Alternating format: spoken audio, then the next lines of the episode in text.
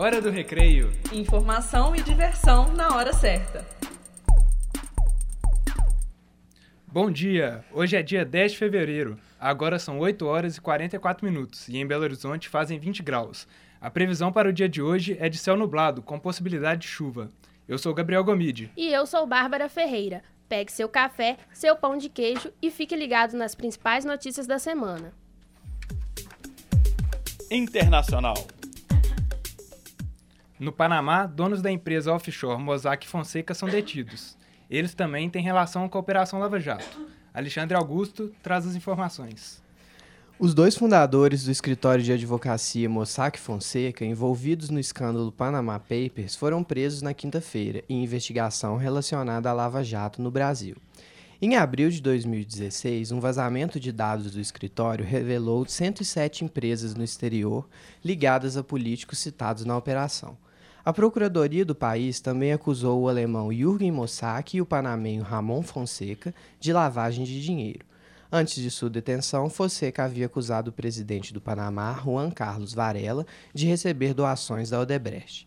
Vários países da América Latina estão realizando investigações sobre supostos subornos da Odebrecht em troca de contratos públicos. Luísa Corriere traz mais informações sobre a situação dos imigrantes e refugiados nos Estados Unidos. Tribunal de Apelações americano mantém suspenso decreto de Trump que barra imigrantes de entrar nos Estados Unidos.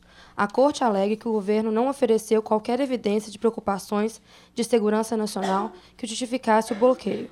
A ordem executiva assinada por Trump em janeiro proíbe temporariamente a entrada no país de refugiados e de cidadãos de sete países de maioria muçulmana. Educação.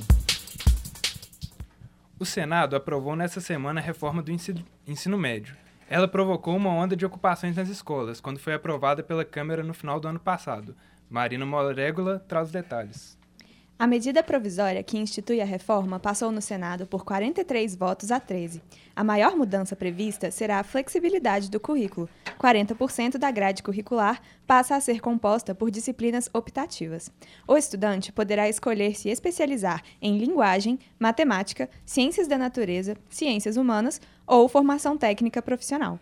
A carga horária anual passa de 800 horas para 1.400 horas, e as disciplinas de artes e educação física não são mais obrigatórias. Para especialistas, é um consenso que a reforma é necessária, mas a decisão de fazê-la por medida provisória foi criticada por limitar o tempo de debate das mudanças. E termina hoje, né?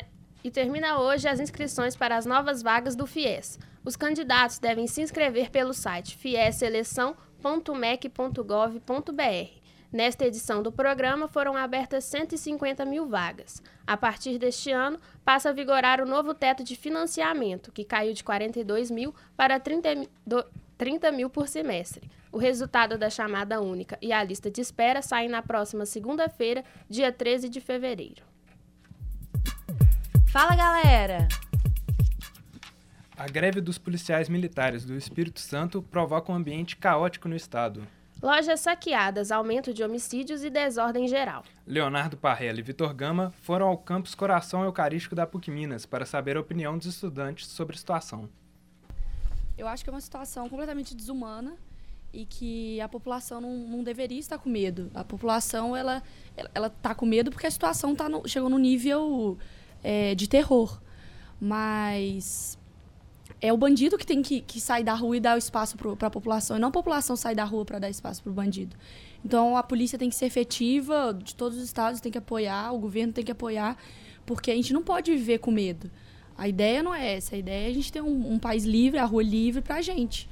Eu acho que o problema do reajuste salarial dos policiais militares é uma questão que envolve o país inteiro, mas não, não é por isso que policial militar tem que fazer greve, porque imagina se, se todas as polícias do país resolverem fazer greve e não irem para as ruas, vai ser o caos igual está sendo no Espírito Santo. A greve dos policiais no Espírito Santo é uma grave situação que o país tem enfrentado, porque representa, eu acho que a valorização do, do policial militar em todo o país, que dá para ver que é normalmente tem salários algumas vezes baixo, não sei exatamente valores, mas eu sei que é desvalorizado, pouco protegido e desvalorizado mais pela própria população em si. E eu acho que isso mostra o que pode acontecer em outros estados, uma, uma falta de diálogo das políticas públicas com a eh, segurança pública. Cidade. E a greve no Espírito Santo parece não ter fim. Mais informações com Laura Brandi. Depois de 11 horas de reunião entre mulheres de policiais e secretários do governo, a paralisação do policiamento é mantida no Espírito Santo. A reunião, que começou às 14h30 de ontem, acabou pouco antes da meia-noite sem acordo entre as partes. Desde sábado, dia 4 de fevereiro, grupos formados por familiares da Polícia Militar da Grande Vitória impedem a saída dos policiais nos batalhões da corporação. Entre as reivindicações estão um reajuste de 43% nos salários e um auxílio alimentação. Em cinco dias de paralisação dos policiais militares, já foram registrados mais de 100 assassinatos. Após polêmica relacionada ao monopólio da venda de cerveja no Carnaval de BH, Belotur di- divulga novas regras de comercialização da bebida. Júlia Star tem as informações. Prefeitura de Belo Horizonte autoriza ambulantes a vender diferentes marcas de cerveja no Carnaval 2017. A Belotur confirmou que os ambulantes estarão autorizados a vender qualquer marca da empresa Ambev, patrocinadora oficial do Carnaval de BH. Conforme o edital com regra de comercialização, a venda de qualquer produto que não seja da empresa a partir de amanhã resultará na rescisão automática na autorização do ambulante. Esporte. O atacante do Atlético Mineiro, Lucas Prato, acertou sua saída para o São Paulo. O argentino concedeu entrevista antes do jogo contra o Joinville pela Primeira Liga para esclarecer os termos da venda. O atacante chegou a ser relacionado para o jogo, mas não entrou em campo devido à transferência. De acordo com o presidente do Galo, Daniel Nepomuceno, essa será a segunda venda mais cara da história do clube. Política.